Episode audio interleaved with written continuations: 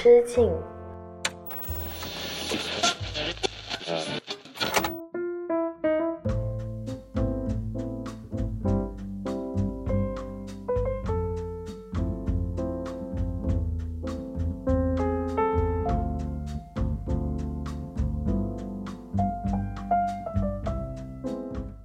家好，欢迎回到一人之境，我是阿车，这里是青年媒体我要我云里旗下的一档单口音乐类播客，又更新啦。今天已经是一人之境的第三十期了。然后上周呢，其实做了一件事情啊，就是去看了 Hurt the Crane 在广州永庆坊的 Live。那自从我在我忘记是第几期有推荐过他的音乐之后呢，就是。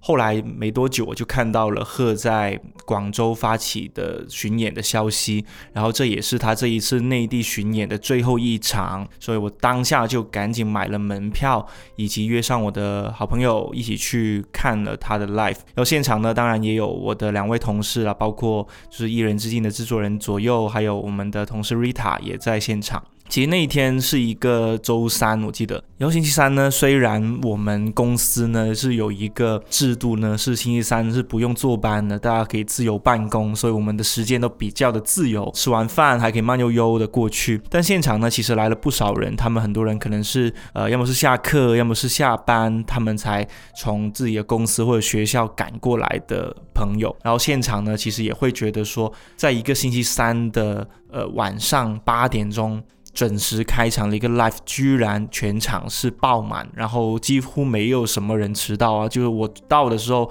距离开场还有大概二十几分钟，已经快站满人了。然后贺的表演呢，当然也非常的好，甚至我跟我的朋友在说啊，就他的现场表演呢，比我想象中要好。为什么呢？因为听他的音乐的时候呢，总会觉得说音乐质量很高啊，但是他的卖点绝对不是在唱功上，而是在他的一些后期制作上，包括他使用合成器真的用的出神入化，以及他的那些乐队的编排用到的很多一些新鲜的乐器，以及他。对于另类 R&B 的理解也是非常的高的，所以整体的听感来说，我会觉得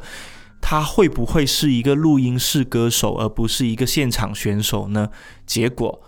的现场确实，呃，还是很不错的。至少我在台下看着他，我会觉得哦，真的是一个 super star。甚至我跟我的朋友，就是后来就在演出结束之后呢，现场会有一个小小的签名环节，就是买到他的官方的黑胶或者是周边就可以排队这样子。我跟我的朋友也带着就是一张黑胶，就是他的第一张专辑 Talent 的那个黑胶去找他排队签名。我敢说吧，现场大概有几百个人在排队。然后可能是真的占了来看 live 的人的几乎一半的人数了，还是非常的震撼的，就说明大家其实也有被他的一些现场的表演给呃震撼到，然后或者说给感动到，然后就现场。本来一些路人粉也买了周边去找他签名，这样子，我也觉得说去看贺这种呃新生代的 R&B 歌手，但是呢，他的音乐的生命力其实是能够看得出来，他沉淀了很久，以及自己也因为他是当乐团的乐手有很长一段时间，他自己也在熟悉。去摸索他自己想要的音乐，以及他真正属于自己的那把声音跟唱腔。我会觉得呢，R&B 其实有很多的形状。应该说，在现在大家听的大部分流行歌的元素里面呢，已经跟 RMB 这个元素分不开了。另外，我每次听 RMB 都会想起一种感受啊，因为大家都觉得 RMB 很 chill。很放松，或者说 RMB 是一种慵懒的，适合在午后、适合在傍晚喝杯小酒的时候在听的音乐。我会觉得啊，RMB 真的很像是一种别人怎么看我，我真的没有那么重要。就是哪怕两个素未谋面的陌生人都可以一起摇摆，一起去跟着音乐去律动，没有那么重要。因为擦肩而过之后，我们就不会再见，再见也可能只是一种缘分吧。RMB 它在我看来代表着是一种放松的、丘陵的一种生活的状态。所以说，今天我给你分享一个主题，也是我最近其实很想跟身边的朋友去聊的一个话题，叫做不要尝试做一个没有瑕疵的人。以及今天给你分享的四首歌呢，都是我最近在。听的另类 R&B，但其实它也是属于悦耳的好听的，也适合你在日落时分喝着小酒、吹着晚风听的歌。Let's go。我只想听见你的声音，其他不在意。我只想抱着你的身体，其他不。海水一般拥挤，我也不介意，每一秒都比前一刻更亲密。我需要看见你的身影，其他不在意。我需要呼吸你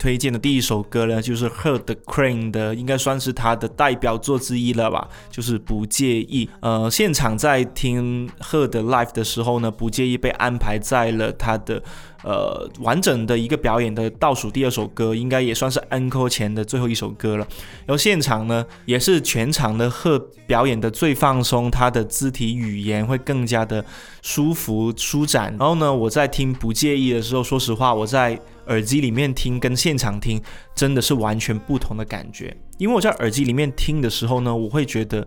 呃，虽然它是一首好听的时髦的情歌啊，但是呢，感觉得到贺他在里面用了比较多的炫技的一些痕迹，我还是感觉得到的。但现场真的很奇怪，就是哪怕他唱完一整晚之后，他到最后唱自己的真正代表作的时候，他反而是最放松的，他好像没有什么大不了的，反正我已经是呃最后第二首歌，倒数第二首歌了，然后唱完这两首歌，我就可以回家回台北，就是有这种感觉。我就感觉贺他虽虽然说他在自己的音乐里面放入了自己很多自恋的或者是喜欢自己的元素，但反而是在现场演唱的时候，也许是因为观众的互动带给他一些信心，或者是一些更加放松的一些讯号，导致了他整体的演出已经没有那么在意自己身上的一些小小的瑕疵了。尤其这个一幕呢，就让我想起呃一件可能有点不相关，但是我觉得某种程度上是让我联想得到自己的一些经经历啊。就是话说两年前呢，其实我有接受过一个心理咨询。这个心理咨询呢，它严格意义上来说不是我自己主动去找的，而是当时呢，我们编辑部就是有很多同事就是说。诶，其实我们这群人还蛮需要去跟心理咨询师聊一聊的，不仅是出于采访的一些意图，还是说我们真的需要向他们倾诉，然后向他们放下一些心理的垃圾，清理出心里面那个让自己舒服放松的空间，都是非常重要的。所以当时我们几个人就一起去报了一个心理咨询，这个心理咨询确实非常的贵啊，就是他在广州的红树林的那个咨询中心，然后这个中心呢，其实它收费呢是有分不同的梯度的，从那个初级的咨询师、中级、高级督导，还有什么督导的督导，所以呢，就我当时在想说，天呐，已经那么贵了，可能一个小时最基本的价钱，我记得好像是六百还是七百，然后我找的那个督导他是一千二一个小时的，但是你如果一下子买八个小时能，还是七个小时就可以打个折之类的，但当时呢，我还是。呃，觉得自己可能要花这笔钱，我就就去买了一个，算不算是课程吧？因为他没有再跟我上课，只是一个咨询的一个服务而已。我就买了八个小时，这样就可能固定的每周周二，我就去找我的心理咨询师去聊聊天。说实话吧，我每次去找心理咨询师聊天呢，都有一种真的很像是现在做一人之境的心情啊，就是我到底要说什么呢？就是我到底要分享什么给大家听呢？有时候因为一周两更，我还是会呃可以从自己最近在听的音乐里面找到一些灵感。但是因为心理咨询它本身是一件带着问题去找人帮忙的一个这样子的行为嘛，我当时呢又觉得自己其实没有什什么问题，我的心里挺健康的，挺阳光的一个人。那我到底要跟我的咨询师聊什么？说实话，当时在坐地铁去到那个咨询中心的路上，我都是非常紧张的。然后我记得前面几次一坐下来之后，呃，陷入了沉默。就是我们在一个类似于就是真的是咨询室，像现在我们在录音房里面一个封闭的隔音的空间。然后我坐在一张沙发上，他给我倒了一杯水。我们两个坐下来之后，咨询师就瞪大眼睛盯着我。不说话，我觉得有点尴尬，我就也盯着他说，我就问他，你最近还好吗？然后呢，咨咨询师就忍不住笑了出来，他就说啊，你不是花了一千二百块钱一个小时，就是打完折是也要九百的价钱过来找我咨询吗？你你你你应该说你的问题才对，为什么你要问我最近过得好吗？然后其实，在跟他聊天整个过程当中，我从他的一些呃反馈当中，我更加清晰我自己是一个什么样的人呢？我是一个特别在意坐在我面前那个人感受的人。就是如果对方感觉到不舒服或者是局促的话，我会非常的紧张，而且我会希望对方赶紧放松下来。而这件事情呢，其实带给我很大的一些心理的压力，因为这意味着我必须要成为一个服务型的人，我要去为对方的一些情绪、一些细微的举动而去思考，我到底要怎么才能帮到他。其实整个的过程当中呢，当然我也发生过很多类似于这种聊着聊着自己的原生家。庭就爆哭，然后就是咨询师给我递纸巾，然后递着递着纸巾，咨询师也哭了的状态，也有很多类似于我跟咨询师成为了很好的朋友，然后到最后他说：“诶，你是在写公众号是吗？我要关注一下。”然后赶紧搜了一下我们的公众号我云你，然后就说：“诶，我有空可以看一下你的公众号在写什么。”但事实上呢，呃，我后来才知道那个督导呢，他是几乎不会加来访者的微信的。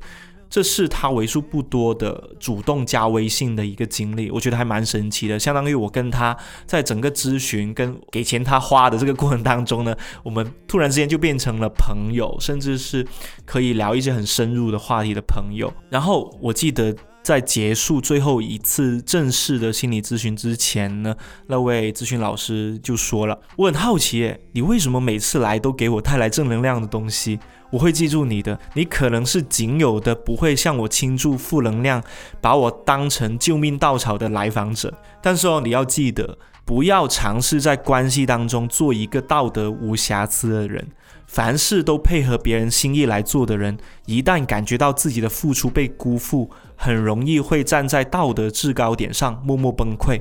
我会建议你偶尔也做个坏人吧，让别人舒服的骂一骂你，你可能会活得更痛快。我当时听完他说完这一整段话之后，我有点愣住了，甚至我有点意识不到这是一个建议。我会觉得他好像在总结了我过去二十几年的人生。我仿佛有很多个 moment，我想要表达自己的不爽，我想要成为一个没那么完美的人，但是我控制不住，或者说，我从小到大接受的教育也好，或者是身边人给我的一些声音也好，迫使我要成为一个主动照顾别人的角色。但到最后，因为我在这里参加了一个心理咨询，我掏钱。去买了一个心理咨询服务之后，突然之间，我变成了一个被关照、被照亮了心里面某个灰暗角落的一个人。我觉得还蛮神奇的，而且这件事情会让我觉得，如果我要尝试做一个无瑕疵的人，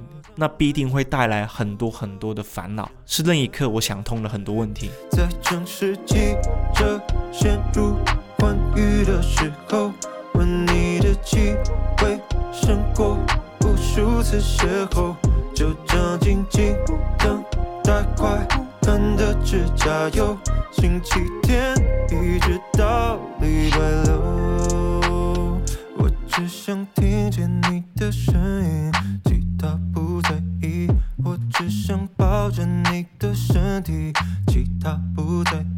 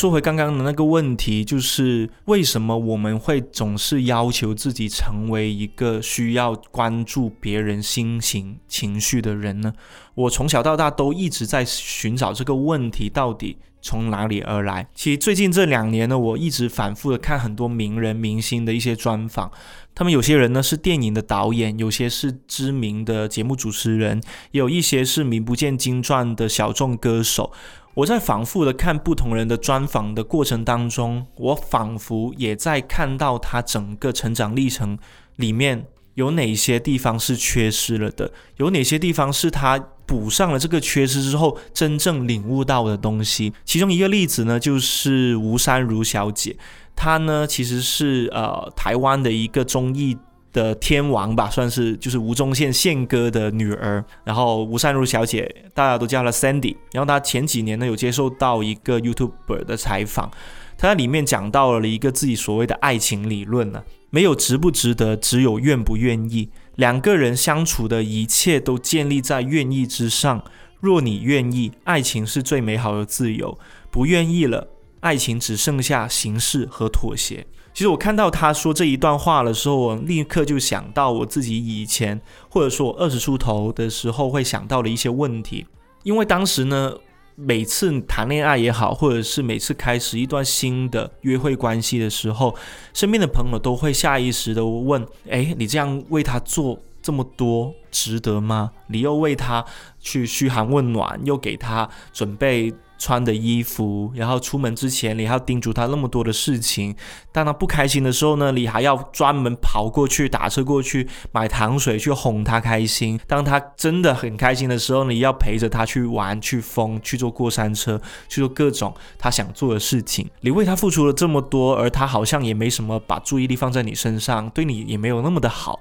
值得吗？真的值得吗？当时我在跟我朋友在讨论这件事情的时候，我脑海里面冒出了一句话，恰巧跟吴珊如小姐说的那句话是一模一样的。没有值不值得，只有愿不愿意。因为我当时已经开始在怀疑一件事情，叫做这个世界上我们追求的关系都太讲究性价比了，甚至是我们会把自己放在一个。纯粹的付出者的角色当中，而没有享受过这一段关系带给我们的那些治愈的层面，然后我就会觉得了，如果我每次付出，每次对一个人好，我都要计较我自己投入的那些东西值不值得的话，我是真的享受吗？还是说我只是在斤斤计较，我只是在在意那些失去的东西，而远远没有看到那些美好的，我真正藏在了心里面，然后把我心里面那一块空缺填上的那个治愈的一面。有时候我也会在想这个问题啊。然后呢，吴珊如小姐还在那个专访里面提到了一句话，我觉得也非常的重要。她说：“千万不要把对方的情绪当成自己的责任，只有父母亲才会把对方的情绪当成责任。”我当时看到她这句话的时候，我就觉得哇，这是一个非常成熟的人可以说出来的话。因为我们从小到大接受的教育也好，或者是那些来自父母长辈的耳濡目染也好，对方不开心了就要去哄，呃，爸妈不开心了，你就要反思一下自己做错了什么。我们总是把对方的喜怒哀乐放在自己的心上，而当我们产生出那种不耐烦的、不忿的、愤怒的情绪的时候，我们从来没有去思考到底。哪个环节让我自己感觉到不舒服了，而是只是把这些东西归结到自己身上，太累了，朋友们。有时候我甚至会觉得，我们在思考这些问题的时候，我们到底有没有把自己放在一个真实的位置身上？然后吴珊如小姐整个专访，我看完下来之后，我会觉得，如果一个人要活得自由或者自洽，最重要的事情就是不要把自己身上的责任。堆砌的那么多，堆砌的那么高，它就像是一座小山，有时候会把我们压垮的。好了，那今天给你推荐的第二首歌呢，它其实算是一个真的是名不见经传的小众歌手啊，叫做 Madeline Wong。呃，我不知道他是到底是华人呢，还是说他是一个华裔？但是呢，看起来这个名字呢，就比较像是那种就是在国外长大，或者是在港澳台地区长大的一些 A B C 或者之类的一些歌手。他这首歌呢叫做《无法抗拒的你》，可能这个名字大家看到有点眼熟啊，有点像是几年前的某部韩剧的名字。但是呢，我听完这首 R&B 之后，我会觉得哇，这个人太有才华了。他虽然只有这么一首作品，但是他在里面倾注的东西，仿佛是凝聚了他可能从小到大长大的那些呃成长的经历，以及他对感情看法的一些浓缩，很推荐给大家听。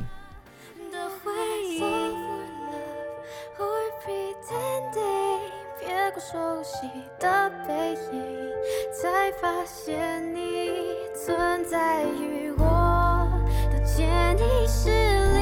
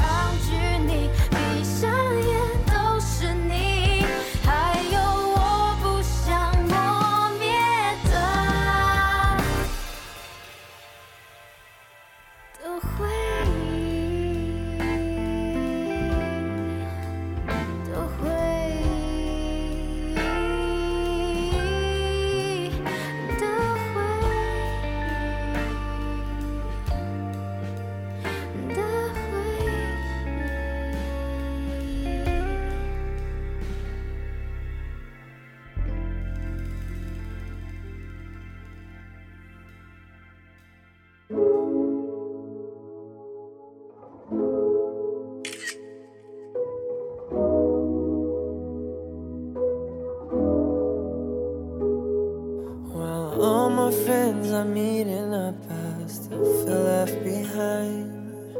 Why can I get rid of all this loneliness inside? I miss when I was just a kid, didn't have to think about all this bitterness. Think I should address this, creeping in depression. But why, why, why, why does it hurt me so bad? To be someone who thinks for himself instead. Why, why, why am I just a shoulder to cry on when no one else seems to care how hard I try? But you, you.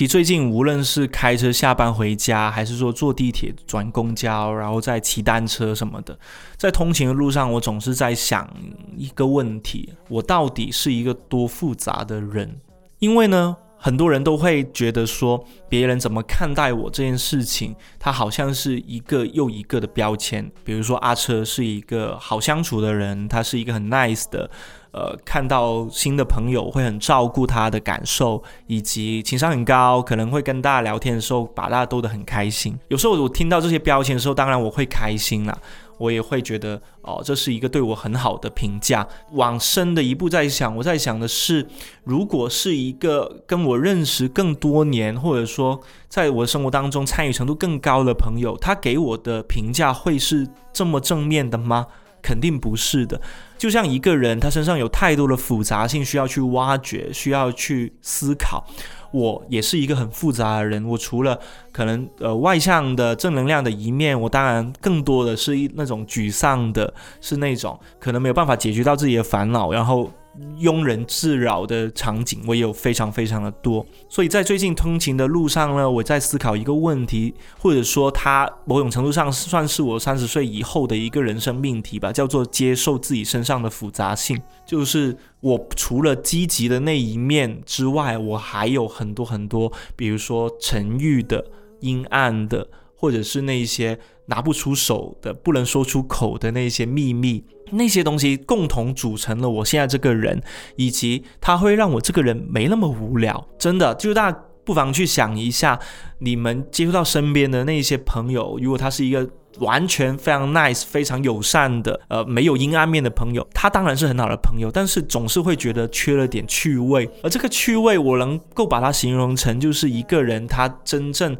意义上人格魅力很重要的构成部分，因为人格。就像是一颗水晶，就不仅有正面给你看到的那一面，被光亮照出来反光的很亮很 shy 的那一面，它的反面其实也是同样的有棱有角，只是它没有被阳光照到，所以你看起来它好像是暗掉了一样。所以看到一个人，有时候我们尝试从一个立体的角度，不要从一个平面的角度去看待，我觉得还是一件蛮重要的事情。特别是我最近呢，或者说。这两年我会反复去跟呃我的读者朋友或者是一些正在听我节目的听友们去讨论一个问题啊，就是关于瑕疵这个问题。我会认为啊，活着就是有失误的，不要苛求自己是一个光滑的免检产品。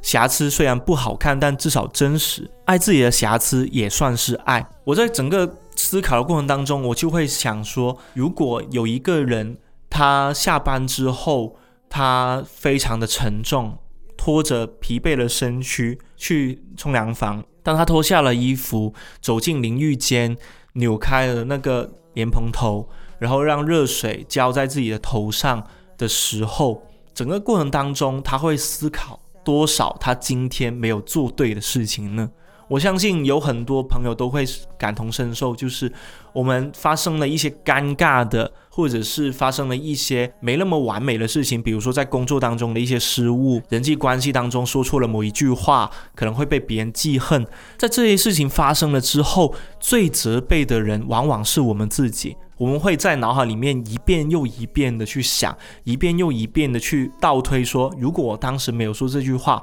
我没有做这个举动，会不会就没有这么多的烦恼，就没有那么多事情发生了？我们总是会责怪自己做的不够好。但是我当时在想啊，如果一个下班。真的可以放下疲惫身躯，放下沉重的任务，去真的去舒服去洗一个澡的人，他都没有办法做到放松的话，那我们一天下来的放松时间实在是太少了，少到我会觉得好可怜哦。我们真的人就只活几十年，我们可能有一半的时间都是在自责跟复盘自己到底有没有做对哪些事情，太辛苦了，朋友们。所以我。前阵子也会经常在微博发这些关于不要在意自己的瑕疵跟失误，多点包容自己没有那么完美的一面，对于自己来说是最好的事情。我就看到有一位读者留言说：“诶，感觉阿车是反 PUA 大师。”我自己还蛮喜欢这个标签的，因为如果能够让大家对于自己的自责减少一点点的话，那这个反 PUA 我觉得是非常值得的。然后今天给你推荐的第三首歌呢，是我最近循环的最多遍的另类 R&B。说它是另类，但它另类在哪里呢？这位歌手呢叫做 Sun Kiss 宋秉晴，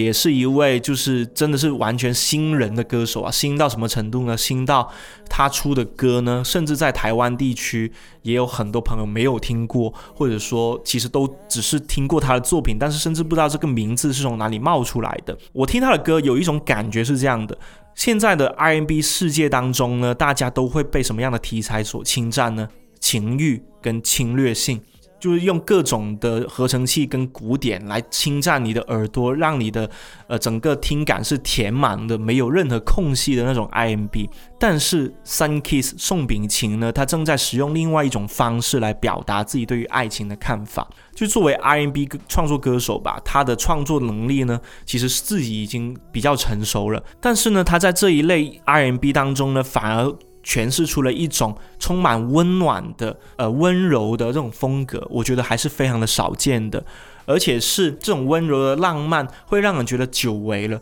好像是我们小时候第一次听陶喆，第一次听周杰伦，我会觉得哦，原来有一个人，他哪怕唱的没有那么的完美，但是他在这种。低声的吟唱的过程当中，你会觉得哦，好像跟着他走了一遍日落的长堤，然后园游会里面的那个捞鱼的游戏，我们会想到很多这样子的画面。而宋秉晴，他就是一位这样子具备温柔的浪漫歌手。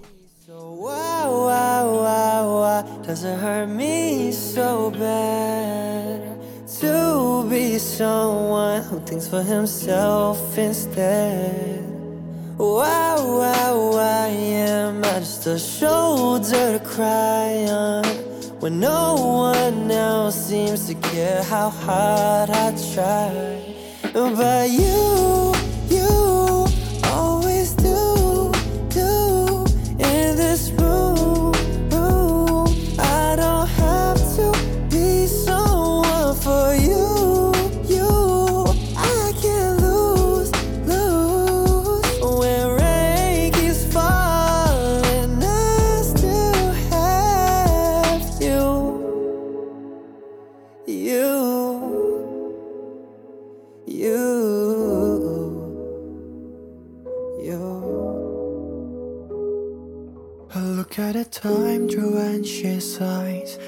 It alone to say A watch clock never boils But I still wash away. Anyway, I hold my breath longer. How can I say or do a thing When I got so many things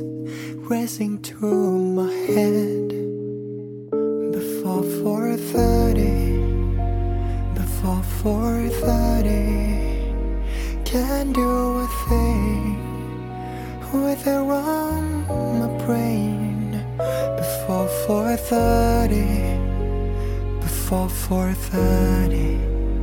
How should I try to make her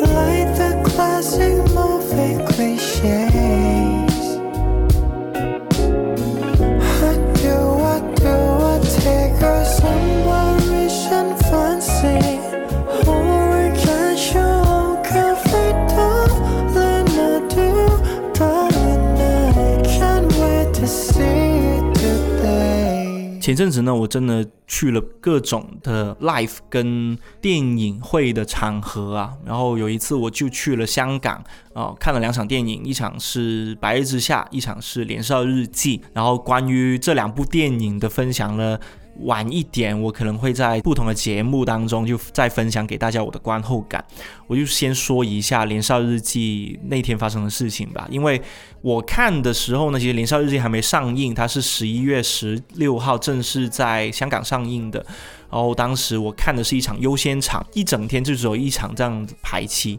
结果走进那个放映厅的时候呢，就惊讶的发现这一场呢是导演团队、电影创作团队的一个交流会。然后在电影放映结束之后呢，会有电影的男主角以及他的导演过来跟大家交流分享这样子。然后结束之后呢，我就很惊讶的发现，就是刚刚还在电影的荧幕上面去表演的那一个男主角，突然间就冒出来了，是那个卢正业先生。然后他穿着一身的蓝色卫衣，真的穿的非常的普通朴素啊，就感觉像是我的那些呃同事或者是那些大学同学一样穿的。然后他跟就《年少日记》的电影导导演那个卓一谦先生两个人又一起来过来分享。我在整个交流的过程当中有两个很大的感受，第一个就是观众他的观影素质真的非常的高，大家在看这场电影的时候，真的到最后连那个播放工作人员名单，整个过程当中没有一个人说话，他都是静静的呃看完屏幕上面刷出来的所有的名单，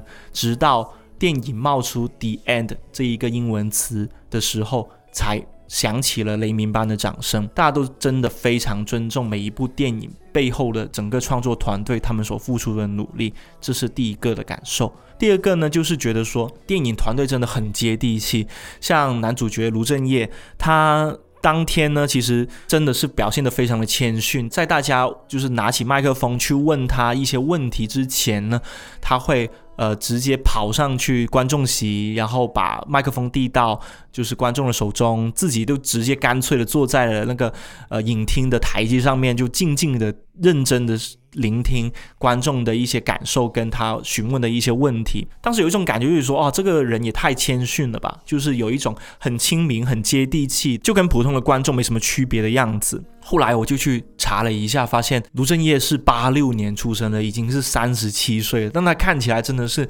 跟一个普通的，呃，刚毕业的大学生来这里看电影的大学生，其实没有太大的区别。结束之后呢，我还就是排队跟他去合照嘛，跟他跟导演合照，就从他身上我看出了很紧张那种新人感，很奇怪，就是他明明是一个应该算是演出经验蛮丰富的舞台剧演员。跟电影、电视剧的演员了，但他还是会很紧张的去聆听、去侧耳倾听你对这部电影的看法，或者是想问他的一些问题等等。但他的内核呢，给我在我看来又是很松弛的，因为他非常相信自己喜欢的这一件事情，他所热爱的这份工作，所以他。不论你提出什么样的问题，他都可以迎刃而解，他都很乐意的跟你去探讨他到底是怎么看的，他怎么演的，某个场景他所赋予他的那个意义是什么样，他会很仔细的、很完整的跟你讲。我从他身上感觉到了一种既紧张又专业的、很复杂的一种性格。在里面，所以说，呃，也非常推荐大家去看一下《年少日记》这部电影。它讲的是一些香港的学龄儿童遇到的一些心理的压力吧，因为大家学业压力非常的大，然后包括来自家庭、父母的期待、老师的一些督促，以及同龄人之间的一些竞争跟攀比。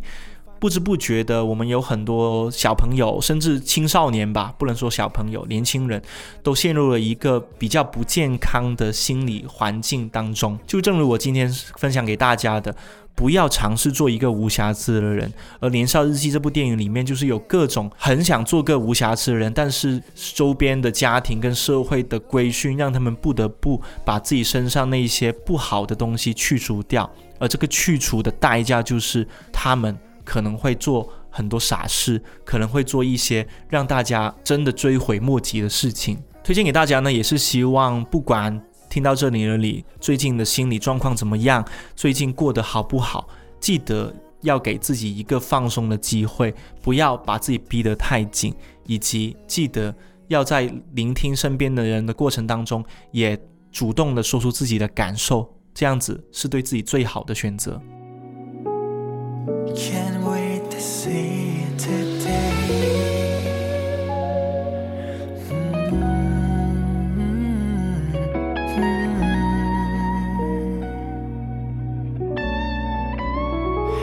So I told her she looks lovely, like a classic movie cliche.